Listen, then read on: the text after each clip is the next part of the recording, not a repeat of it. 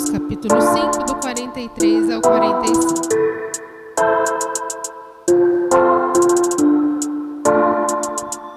A palavra do Senhor diz assim: Vocês ouviram o que foi dito: ame o seu próximo e odeie o seu inimigo. Mas eu lhes digo: amem os seus inimigos e orem por aqueles que perseguem, para que vocês venham a ser filhos de seu Pai que está nos céus. Só até aqui. Vou ler mais uma vez. Vocês ouviram o que foi dito: ame o seu próximo e odeie o seu inimigo. Igreja, vamos combinar. O quanto nós ouvimos isso lá fora, não é verdade? Olho por olho, dente por dente. Mas Jesus, essa noite, vem nos dizer: Mas eu lhes digo, amem os seus inimigos e orem por aqueles que o perseguem, para que vocês venham a ser filho do Pai que está no céu. Então, quando Jesus fala para a gente amar os nossos inimigos, para a gente orar por aqueles que nos perseguem, ele fala com propósito, porque nada do que o Senhor faz é por acaso. Tudo existe um porquê, tudo existe um para quê.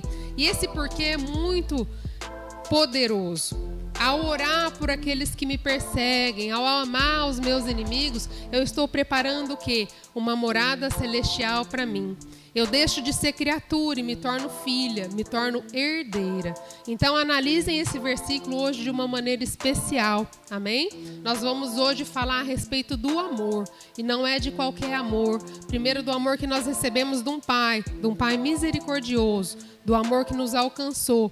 E esse amor que está em nós, ele precisa refletir através de nós e alcançar aqueles que estão ao nosso redor. Amém? Feche seus olhos e vamos pedir para que o Senhor fale conosco. Senhor meu Deus, no nome de Jesus, eu quero te agradecer por essa noite tão especial. Quero te agradecer, Senhor, pela vida de cada homem, de cada mulher, que abriu mão, Senhor, dos seus desejos carnais, de ficar em casa, descansando, porque o teu espírito gritava e clamava que tem fome e sede de ti. E o Senhor é um Deus de amor, um Deus de misericórdia, um Deus que já preparou o alimento dos céus para cada um de nós. Eu te peço que nós venhamos ser terra boa, que nós venhamos estar com a mente aberta, o coração aberto, os olhos e os ouvidos espirituais abertos, para a gente receber essa palavra e que ela venha produzir frutos em nós, porque a sua palavra é viva, é, ela é eficaz. E não tem, Senhor, aquele que vem na Sua presença e volta da mesma forma que entrou, porque ela renova as nossas mentes, ela renova as nossas forças, porque a alegria do Senhor é a nossa força. Continue falando conosco, é o que eu te peço e te agradeço em nome de Jesus. Amém. Amados, é fácil amar o próximo? Não é. Né? Amar quem a gente ama é super fácil, mas aquele que a gente às vezes odeia, não devendo odiar, é muito difícil. E aqueles que nos perseguem, é fácil orar por eles? Também não. E o Senhor é tão bom que eu falo que a palavra dele é viva, é real. O que nós vamos aprender na noite de hoje, eu gostaria que os irmãos refletissem depois, é muito fresquinho, vamos dizer assim. É o que nós passamos no dia a dia. Aprove ao Senhor que nós explanássemos o livro todo de Jonas. E nessa noite eu te convido a abrir lá. E que você preste atenção à mensagem que ele traz para nós em cada capítulo. Então, abra sua Bíblia no livro de Jonas, no capítulo 1. E nós vamos ler só três versículos, do 1 ao 3. E receba de todo o seu coração todos os ensinamentos aqui contidos. Jonas, capítulo 1 do 1 ao 3. E pode deixar sua Bíblia aberta que nós vamos falar sobre todos os capítulos, do 1 ao 4.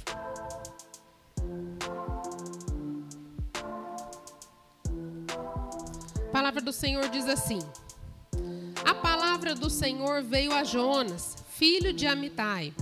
Vai agora à grande cidade de Nínive e prega contra ela porque a sua maldade subiu até mim. Jonas, porém, fugiu da presença do Senhor na direção de Tarsis, descendo para Jope. Achou um navio que ia para Tarsis, pagou a passagem e embarcou nele. a fim de ir para Tarsis, fugindo da presença do Senhor. Amém? Eu creio que vocês, assim como eu, já ouviram diversas pregações a respeito desse livro. E muitas vezes é, o tema enfatizado aqui é a respeito do, de fugir né, da, do Senhor, fugir daquilo que o Senhor tem para cada um de nós. Só que hoje Deus quer falar um pouquinho mais além, quer ir um pouquinho mais profundo. Então nós vamos explanar bem a vida de Jonas. E eu te convido a fazer parte dessa história comigo. Nós sabemos, amados, como nós lemos aqui, que Jonas era um profeta. Ele recebia a mensagem do Senhor. E como a Bíblia também nos relata de vários outros profetas, o que diferencia Jonas é que ele não foi chamado para pregar a mensagem dentro do seu povoado diferente dos outros. A maioria dos profetas falavam na cidade natal, onde vivia. Jonas não. Ele foi direcionado por Deus para ir numa cidade distante da que ele estava. E essa cidade era vista por todos, era a capital da Síria. E era vista como um povo ali de pessoas incrédulas, de pessoas impiedosas, de pessoas sanguinárias. E o que, que Jonas faz? Recebe a palavra do Senhor, recebe a direção do Senhor, se dispõe. Só que ele vai para um lugar totalmente diferente. Inclusive, ele até investe nisso. Ele tira dinheiro do bolso, paga passagem para ir longe da presença do Senhor, desobedecendo à vontade de Deus. Isso serve para mim, isso serve para você. Muitas vezes, como profetas, nós até estamos sensíveis ao que Deus fala conosco. Estamos sensíveis à palavra dele. Mas e ao direcionamento que ele nos dá? Será que todas as vezes que ele fala vai para a direita, a gente vai para a direita? Será que toda vez que ele fala vai para a esquerda, a gente vai para a esquerda? Ou será que a gente realiza as nossas próprias vontades, os nossos próprios achismos e vai no caminho que a gente acha que deve ir? E o que, que Jonas faz? De, primeiro, é, de primeira mão, ele age assim como uma pessoa carnal. Ele faz os desejos da própria carne. Ele desobedece a Deus, paga para fugir da presença de Deus. E muitas vezes nós, dentro da casa do Senhor, não temos coragem de investir na obra dele, para que essa obra continue, né, recebendo almas. Mas ele teve a coragem de investir para fugir de Deus. Depois, o que, que acontece com Jonas? Ele entra num sono profundo, diz a palavra.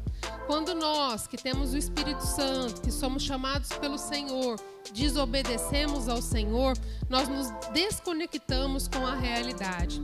Nós ficamos insensíveis com o que está acontecendo. É o chamado sono da fuga. Por que eu falo sono da fuga? Para que a consciência dele não viesse acusar. Enquanto ele dormia, o que, que aconteceu naquele navio? Veio uma grande tempestade e aquele povo que estava naquele navio começou a perecer, a ponto de quase o navio naufragar. E o desespero era tão grande que cada um começou a clamar ao seu Deus, porque naquela época havia muita idolatria. E todos desesperados, clamando cada um ao seu Deus e nada da tempestade apagar, passar. E Jonas lá, dormindo, tranquilamente avesso a tudo o que estava acontecendo. E aquele povo foi levado a jogar fora as suas bagagens, a jogar suas roupas, os seus pertences. Eles tiveram grandes percas. E Jonas dormindo. Chegou uma hora que o capitão do navio falou: não é possível. Isso tudo acontecendo e esse homem dormindo. Foi lá e acorda ele. E o que, que ele fala para Jonas? Jonas, acorda. Você não está vendo a tempestade, você não está vendo que a gente está quase morrendo. Ajuda a gente. Ora, clama ao seu Deus. E Jonas lá, acordou, mas estava morto-vivo. Muitos de nós estamos assim como Jonas.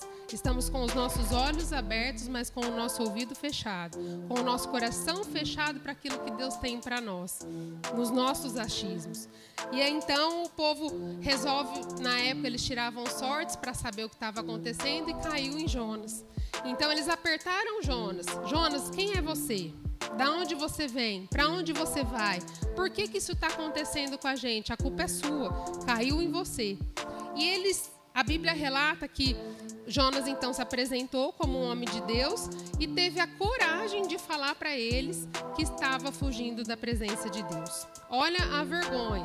Muitos de nós temos a coragem, a ousadia, de ao invés de pregar o amor de Deus, ao invés de pregar a misericórdia de Deus, ao invés de obedecer, clamar para que o poder de Deus se manifestasse ali naquele lugar, ele fala: Não, eu estou em desobediência. Tudo isso que está acontecendo é culpa minha. Então, o que, que vocês fazem? Me joguem no mar. O que, que ele estava pedindo naquele momento? Que eles viessem cometer um homicídio. Olha o que se torna um profeta do Senhor. Olha a que ponto chega um profeta do Senhor.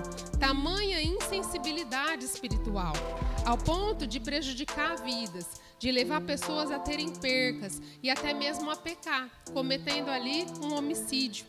Isso serve de alerta para mim e para você, porque eu costumo falar na igreja, amados, que quando nós estamos na direção de Deus, quando nós obedecemos a palavra, em tudo nós somos abençoados. E nós não somos abençoados sozinhos. Todos aqueles que estão ao nosso redor recebem uma parte dessa bênção. Assim também quando nós estamos na contramão, quando nós estamos na desobediência. Nós levamos as vidas que estão ao nosso redor a perecer. A nossa família, os nossos amigos, nós colocamos eles em verdadeiras tempestades. E nós também, quando nós nos atrevemos a andar com pessoas que estão na desobediência, nós também começamos a ter o que? Perdas. Nós começamos a passar por lutas que não pertencem a nós, mas por estar andando com uma pessoa desobediente, nós perecemos, a ponto de quase perder as nossas vidas. Então, muitas vezes a gente fala assim: não tem nada a ver eu andar com aquela pessoa. Eu posso me misturar. Só que o que, que a palavra nos fala? Que as más companhias corrompem os bons costumes. Nós devemos viver numa cúpula só de crentes? Não, de maneira nenhuma. Só que nós não podemos nos acostumar com a maneira do que eles vivem, porque nós somos sal, nós somos luz, nós estamos aqui para fazer a diferença. Nós temos sim que falar do amor de Deus e não nos misturar a eles e ser como eles. Eles precisam de achar em nós algo diferente. E muitas vezes as pessoas pregam nesse livro para falar apenas a respeito da fuga, do fugir do chamado, do fugir da vontade. Mas para chegar nesse nível de fuga teve um processo antes. E qual que foi o processo? Por que, que ele fugiu da vontade de Deus? Muitos falam que é por medo. Como eu disse, os ninivitas estavam imperando ali, estavam conquistando as cidades, tornando-se forte, tendo a administração política, financeira sobre o poder deles. E eles conquistavam as cidades ao redor com muita violência, sem piedade nenhuma. Se tivesse que matar, matava, seja homem, seja mulher, tivesse que matar criança, matava. E com isso eles foram se tornando o quê? Cada vez mais odiados pelos que estavam ali ao redor. E eles realmente eram cruéis, ao ponto de arrancar a cabeça, decapitar os homens, mulheres, crianças e colocar na porta da cidade para mostrar a força que eles tinham. Então, muitos pregadores erroneamente pregam que Jonas fugiu por conta do medo, porque ele teve medo de morrer, de padecer, como muitos profetas padeceram, foram presos, açoitados. Mas a Bíblia nos revela no capítulo 4, se você puder ir lá comigo, Jonas 4, versículo 2, o seguinte, na parte B. Jonas falando aqui, ele diz assim, ó: Sabia que tu és um Deus misericordioso e compassivo, lento para se irar e cheio de amor. Estás pronto, pronto a voltar atrás e não trazer calamidade. O que, que Jonas está falando aqui, amados? Que ele simplesmente sabia o Deus que ele servia. Nós conhecemos esse Deus de amor, ou não? Porque primeiro ele nos resgatou. E eu todos os dias lembro da onde eu saí e onde eu estou hoje. nós temos a consciência do lamaçal que nós andávamos. E aqui ele fala isso, exatamente isso. Eu sabia quem tu és.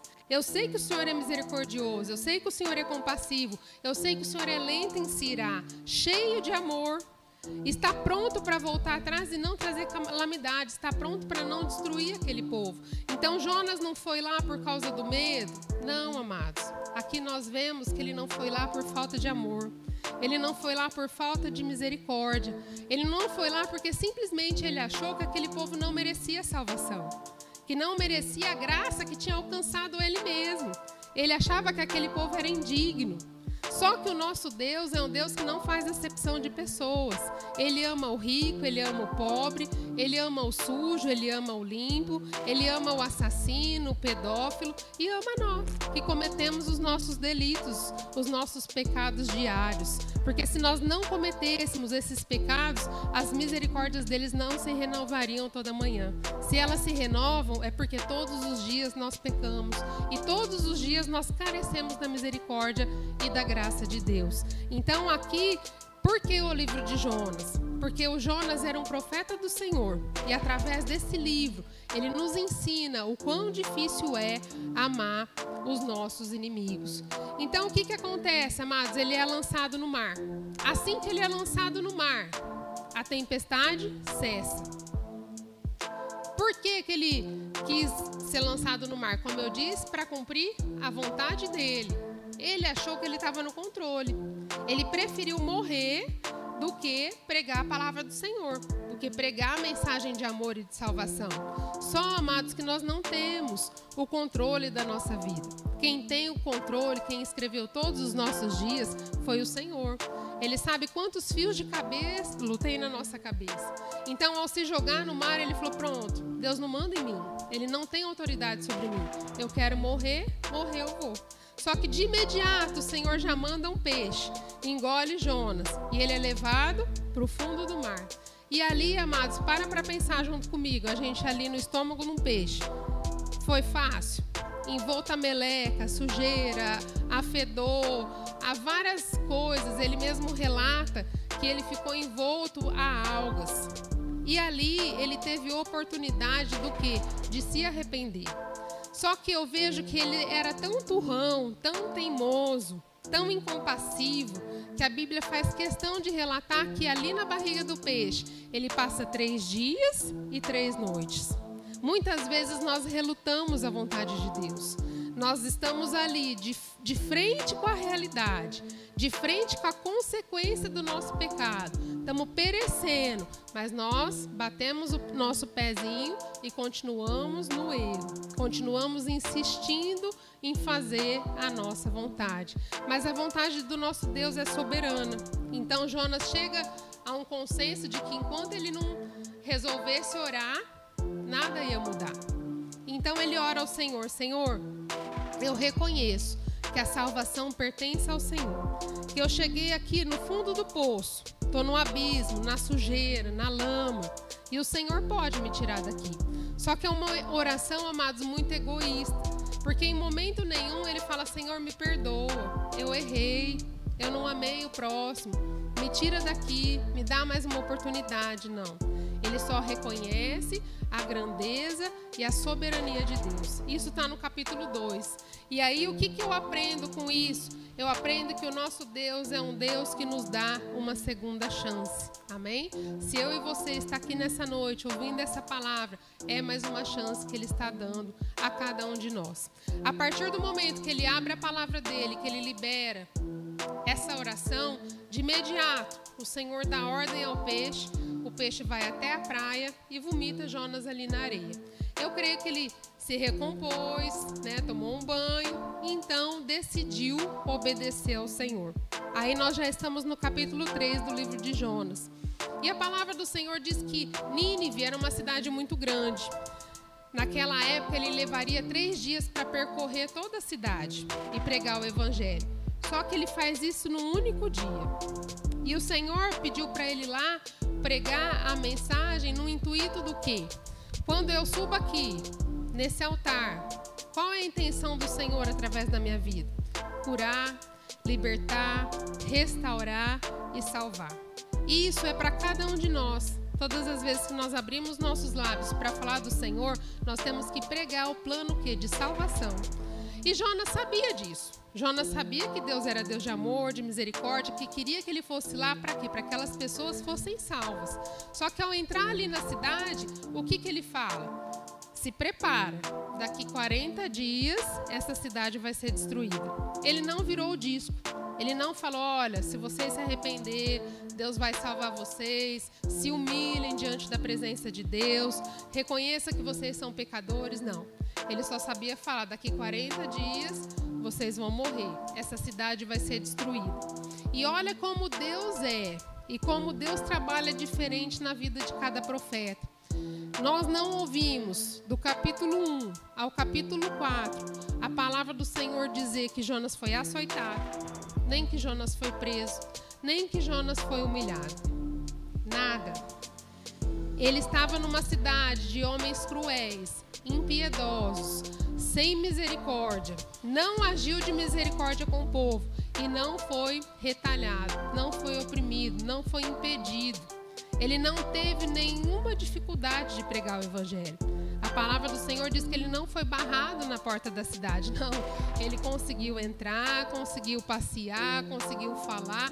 Ninguém impediu, ninguém prendeu, ninguém fez nada. Ele foi livre. E nós, hoje, nós temos essa liberdade, amados. Muitos países aí, infelizmente, ainda proíbem. As pessoas têm que se reunir de maneira oculta tem que esconder a palavra de Deus. E hoje nós que temos liberdade do Senhor, muitas vezes não andamos com a nossa Bíblia física, porque nós temos às vezes vergonha. Tem muitas pessoas que nem falam que são cristãs, que no trabalho ninguém sabe a fé que processa. Por quê? Porque tem vergonha. E o Senhor nos diz: aquele que se envergonhar de mim perante aos homens, eu também me envergonharei perante ao meu Pai. Então, tudo eu falo que tudo que está aqui, em cada linha, em cada versículo, é um ensinamento para cada um de nós. E na pregação então de Jonas, ele derrama lá o que? Uma tonelada de juízo e nem uma gotinha de misericórdia. Ele não fala, amados, do plano da salvação. Ele não fala da solução de Deus, que é a solução da graça. E mesmo ele pregando contra a sua vontade, porque está nítido que ele foi praticamente obrigado a fazer aquilo, mesmo pregando contra a vontade dele e contra o desejo de que aquelas pessoas mudassem, acontece algo sobrenatural, que só vem mesmo da parte de Deus. Ele se transforma num fenômeno mundial. Por quê? Porque aquelas pessoas, do mais rico ao mais pobre, do mais inteligente ao mais simples, todos, diz a palavra do Senhor, todos se arrependeram. Todos se colocaram de joelhos, todos se vestiram de pano de saco, inclusive o rei, amados. Ele ordenou até que os animais ficassem de jejum e reconheceram o tamanho do pecado que eles estavam cometendo. E o que, que o Senhor faz diante dessa ação, amados? Deus se arrepende daquilo que ele tinha dito. E ele muda de ideia e resolve então perdoar aqueles pecados e resolve levar a salvação para aquele lugar. Isso é o que todos nós que pregamos a palavra devemos desejar. Que a nossa mensagem alcance os corações e cause transformação, cura, restauração. A maior alegria de um pregador é ver o resultado. O resultado alcançando o coração daquele que merece, que carece dessa graça. Mas Jonas, eu vejo que é o único pregador que não queria que a sua mensagem fosse ouvida. E no capítulo de número 4, a Bíblia fala que ele ficou totalmente furioso. Por que, que ele ficou furioso? Porque aquele povo se arrependeu. E porque Deus agiu de compaixão com ele. E o que, que ele faz então, Jonas? Ele ora ao Senhor reclamando. Foi é aquele versículo que eu li no início. Deus, eu sabia. O Senhor é um Deus de misericórdia. O Senhor é um Deus longânimo. Eu estava lá na minha terra e eu sabia que se eu viesse para cá, o Senhor ia fazer essa papelada aí comigo. O Senhor ia salvar aquele povo. Ou seja, é uma, é uma oração em tom do que? De reclamação. Quantos de nós não fazemos muitas vezes essa oração? Quando o nosso desejo não é alcançado, nós reclamamos, nós murmuramos. E ainda, para piorar um pouquinho, o que, que ele faz? Ele se justifica. E é por isso que eu não queria vir. porque o Senhor fez isso aí. O que, que eu vejo aqui também? A soberba e a vaidade. Porque se ele pregou com toda a autoridade, falando, ó, vai vir o juízo, vai vir a destruição, vocês vão tudo morrer, vão tudo para o inferno, e aí vem a salvação e vem a graça, ele pensou, pronto, minha reputação agora vai para onde? O que eu falo não vai ter nenhum valor. Nós não temos que nos preocupar com a nossa palavra, com aquilo que a gente diz. A nossa responsabilidade tem que ser em cima daquilo que a gente fala baseado na palavra de Deus. E a glória nunca, nunca tem que ser para nós. Tudo que nós fazemos, nós vivemos. Para quê? Para que o nome do Senhor venha a ser glorificado através de nós. Na cabeça dele, ele achou que estava tudo acabado, mas na verdade ele tinha sido transformado num fenômeno. Grandes coisas o Senhor tinha para Jonas. Ali naquela cidade, a Bíblia relata que tinha 120 mil habitantes. Para para pensar em quantas pessoas nós estamos aqui. Ele pregou a mensagem durante um dia e alcançou 120 mil.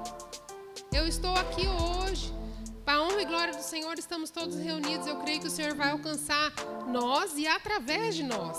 Mas mesmo assim, até chegar em 120 mil, não que a minha fé é pequena, mas há uma grande diferença. Então, olha o fenômeno que era esse homem.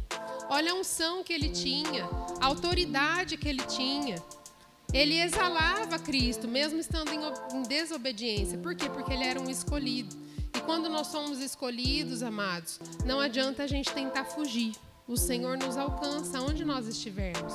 E o propósito do Senhor vai se cumprir na minha vida e na sua, mesmo que você não queira. mesmo que você não queira. Por quê? Porque foi estabelecido e a vontade do Senhor prevalece. Ao som do nome dele, da voz dele, todo joelho se dobra. Todos nós temos que nos render ao amor e ao poder desse Deus tão poderoso. Então ele ali, irritado, contrariado, furioso, ora, reclama. Deus fala para ele: Jonas, é razoável essa sua ira? Tem fundamento você tá desse jeito? E ele pede para morrer nesse momento. Eu prefiro morrer. O Senhor não me atendeu. É melhor morrer do que viver desse jeito, sendo contrariado pelo Senhor. E eu falo que ele era cheio de mimimi, ele era um, um crente mimado. Por quê? A palavra do Senhor diz que ele sai então da cidade, arma uma tenda lá, eu creio que no deserto, e fica esperando para ver o que ia acontecer. Olha a ousadia desse homem. Eu penso que ele não sentou ali para esperar à toa. Ele ainda tinha no coração dele a ideia de que Deus ia se compadecer dele. Ah, coitadinho de Jonas, ele ficou triste, tá lá amuado. Deixa eu voltar e destruir aquele povo todo para ele ficar um pouquinho feliz. Era esse o desejo egoísta de Jonas, que Deus olhasse para a tristeza dele e se comovesse. Mas Deus então resolve agir de uma forma diferente para mais uma vez dá mais uma oportunidade para Jonas. E o que, que Deus faz? Manda uma planta subir ali e fazer sombra para ele. Porque eu imagino que devia ser um calor terrível. Porque diz a palavra do Senhor que em determinado momento Jonas chega a quase desfalecer pelo sol, pelo vento quente. Então Jonas se alegra com aquela planta. Passa a noite, Jonas alegrinho. Olha como ele era volúvel também. Se alegrava com tão pouca coisa.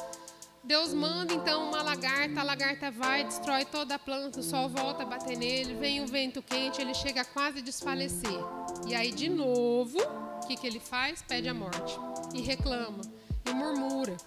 Aí Deus fala assim para ele: Jonas, precisa disso. Você tá aí todo iradinho de novo por causa de uma planta. Você moveu um dedo, fez uma força para essa planta nascer, você alimentou ela, cuidou dela, não, você está se compadecendo dela. Como que você pode, Jonas, se compadecer de uma planta que você não batalhou para essa planta, não regou, não cuidou e não tem coragem de se compadecer por 120 mil pessoas que não sabem distinguir entre a mão direita e a mão esquerda? O que significa isso? Que não sabem entre o bem e o mal, não sabem o certo e o errado não sabem o que estão fazendo. Como você pode ser assim, se sentir assim? Confrontou ali Jonas. E o que, que Jonas faz? permanece em silêncio. A palavra, amados, não nos diz se Jonas reagiu a essa é, situação, a maneira que ele reagiu, se nessa terceira oportunidade, se ele aproveitou ou não. O que eu sei é que, diante dessa história, ele apresenta para mim e para você as características dele. E eu quero compartilhar com você. O que, que Jonas era? Inicialmente desobediente, depois ele se mostrou egoísta. O que, que é ser egoísta? É o amor exagerado aos próprios interesses. Ele era altivo, intolerante, não tinha a menor paciência com o próximo. Ele era soberbo, ele se achava melhor do que as outras pessoas. Ele era ingrato, ele não aproveitou as oportunidades que Deus deu para ele. Ele era incompassivo, ele não tinha compaixão, não demonstrava piedade pelo próximo. Ele era hipócrita, por quê? Porque ele fingia que acreditava em Deus, mas as suas ações andavam em contrapartida com aquilo que ele falava.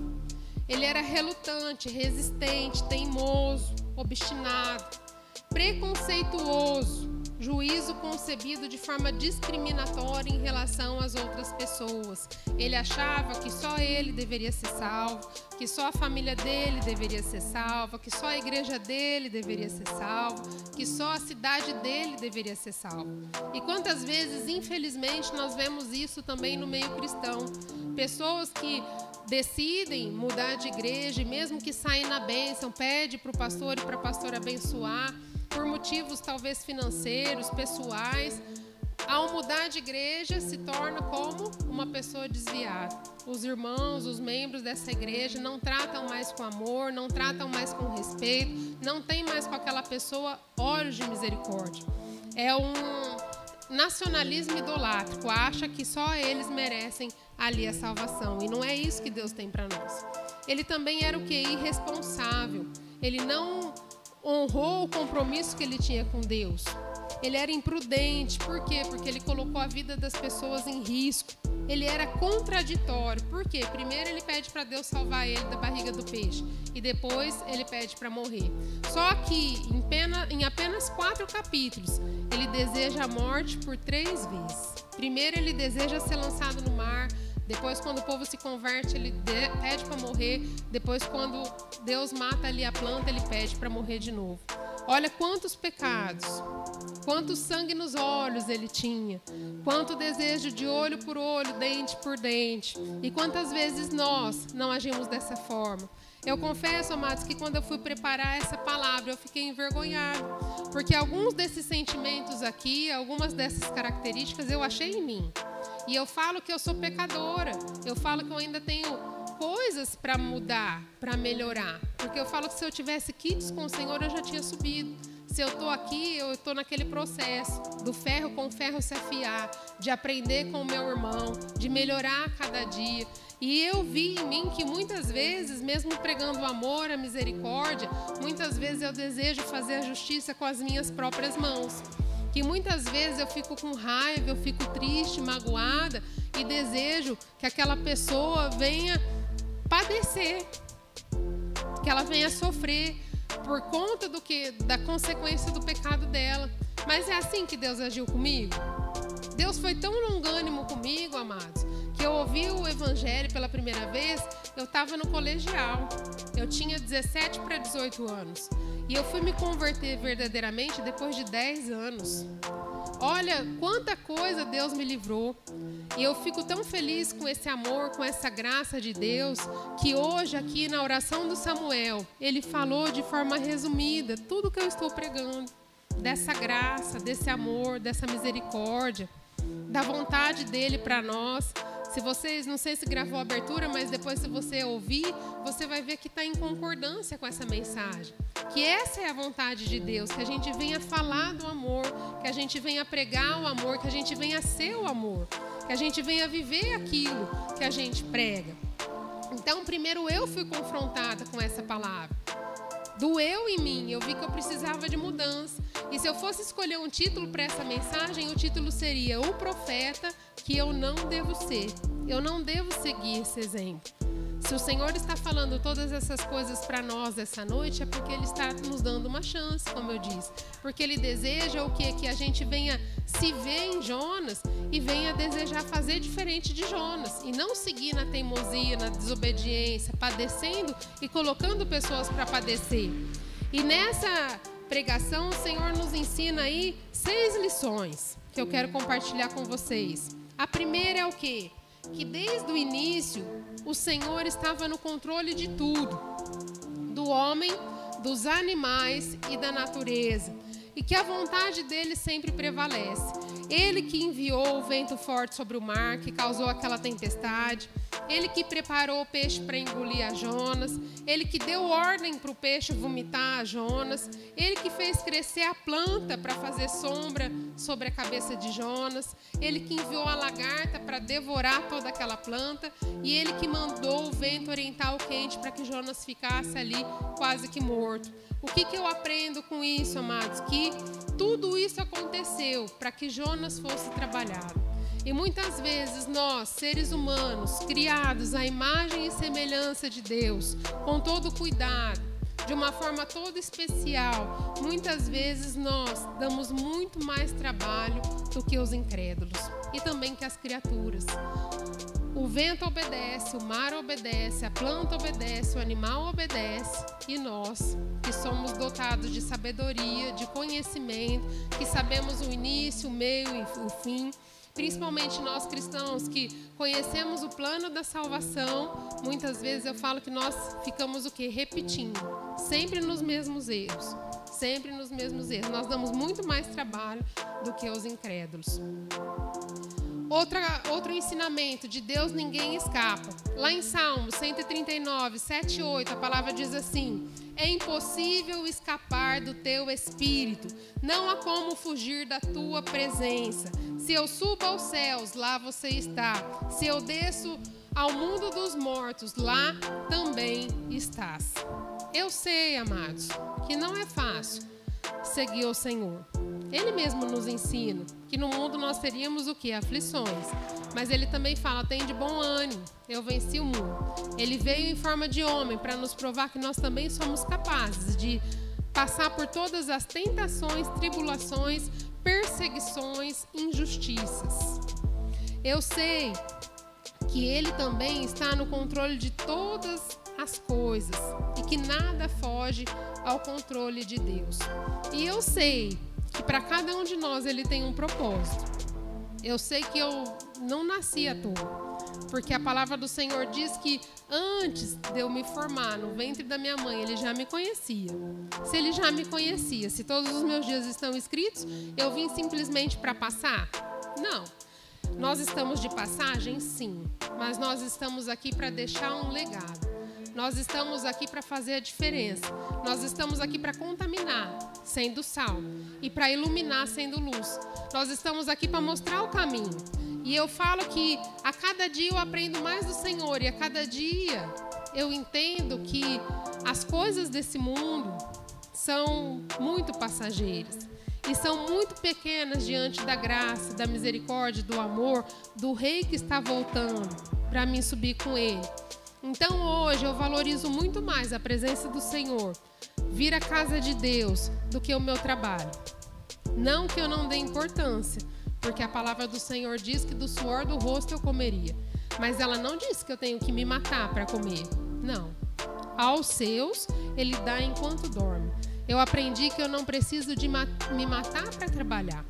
Eu aprendi que eu preciso obedecer que quando eu me disponho a fazer alguma coisa, a servir a alguém, o Senhor já me abençoa. Então eu não preciso trabalhar 24 horas por dia. Se eu trabalhar, hoje eu trabalho 4 horas por dia e o Senhor me abençoa de uma forma espetacular. Eu não tenho faculdade e eu ganho muito mais do que muitas pessoas que são formadas para trabalhar 4 horas por dia. Por quê? Porque eu sei quem eu sou eu sei de quem eu sou filha. E eu sei que ele fala que nós estamos de passagem aqui, mas aqui, ainda nessa terra, nós comeríamos o melhor. Eu não tenho milhões no banco, mas não me falta nada. Eu não passo vontade de nada. Tudo aquilo que eu desejo no meu coração, o Senhor realiza. Por quê? Porque ele é galardoador daqueles que buscam ele. E ele faz infinitamente mais do que nós pedimos e nós precisamos e até pensamos. Muitas vezes nós falamos assim, ó, onde tiver dois ou três reunidos, ali o Senhor está.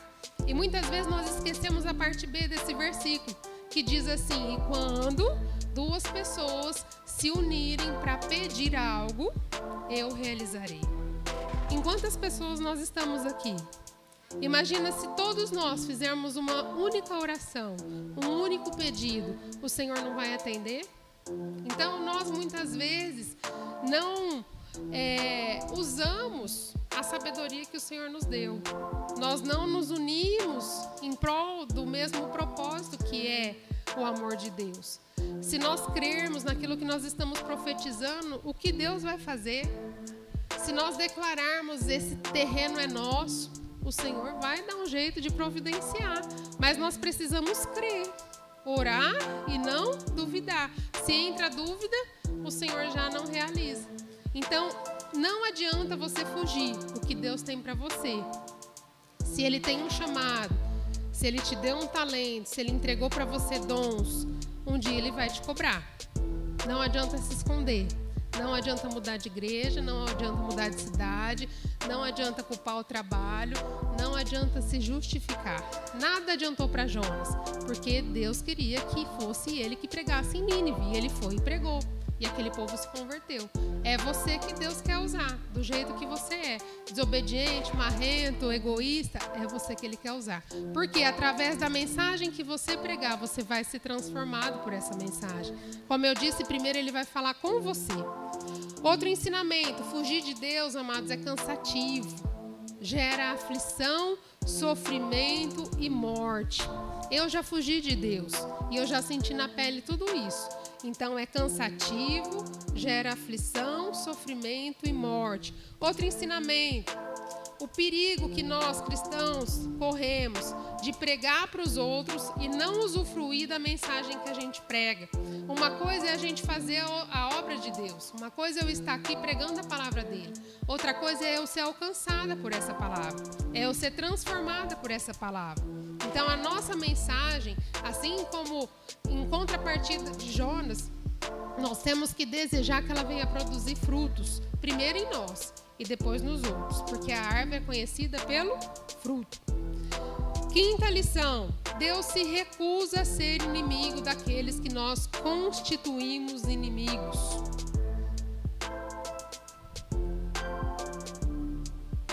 Não adianta você desejar a morte do teu inimigo para sua vida ficar mais fácil. Deus não vai matar ele. Deus quer salvar ele e quer usar você para isso. É até engraçado, né? É difícil a gente pensar nisso, mas não é matando o inimigo que vai resolver o seu problema. Pelo contrário, você vai criar mais um problema. Deus não vai se tornar inimigo dos seus inimigos pelo seu mero capricho. Não adiantou Jonas fazer mimimi, denguinho. Deus não se comove com o pecado. Sexto, ame mais as pessoas do que as coisas. Jonas provou ali que ele se compadecia muito mais com uma planta do que com seres vivos. Hoje nós investimos tempo, investimos dinheiro, muito mais em coisas do que em pessoas, em sonhos que nós desejamos realizar, em coisas que nós devemos gostaríamos de adquirir, como bens materiais, carro, casa, moto. Passamos vários é, meses, tempos, anos em busca de sonhos e realizações pessoais ao invés de nos preocupar com as almas, com os perdidos, com os oprimidos, com os cativos. É, como diz lá no livro de Ageu, nós nos preocupamos com a nossa casa e deixamos a casa do Senhor descoberta. Sendo que o Senhor é galardoador e Ele nos dará muito mais do que a gente pede. Então, tudo que você se esforça para alcançar com a força do seu braço, a partir de hoje, pensa que o Senhor pode te dar do dia para a noite, sem o seu esforço, com a graça e misericórdia dele. Amém? Lá em 1 João 4, 7 e 8, a palavra do Senhor diz assim: Amados, amemo-nos uns aos outros, porque o amor é de Deus. E qualquer que ama é nascido de Deus e conhece a Deus. Aquele que não ama não conhece a Deus. Por quê? Porque Deus é amor. Deus ele ama a gente, ele se importa com gente, ele ama os piores os assassinos, os pedófilos, as prostitutas, os traficantes, os viciados, os órfãos, as viúvas, os filhos pródigos. Ele ama aqueles que muitas vezes a gente despreza, muitas vezes aquele que a gente ignora. É esse que ele ama. E se nós temos amado mais as coisas do que as pessoas, e se nós não nos importamos com que as pessoas pereçam, então nós também somos Jonas. Então o coração de Jonas bate no nosso coração, o sangue dele corre nas nossas veias e ele pode ser visto nas nossas atitudes. Então nós devemos o quê? Devemos andar na contrapartida, devemos nos compadecer, devemos é, nos humilhar perante Deus e nos colocar à disposição do Senhor. Por quê? Porque Ele tem pressa em salvar, Ele tem pressa em fazer. Nós não temos mais tempo, amados. Ele está às portas. E como que nós reagiríamos se entrasse por aquela porta uma, um tipo dessas pessoas que eu disse aqui?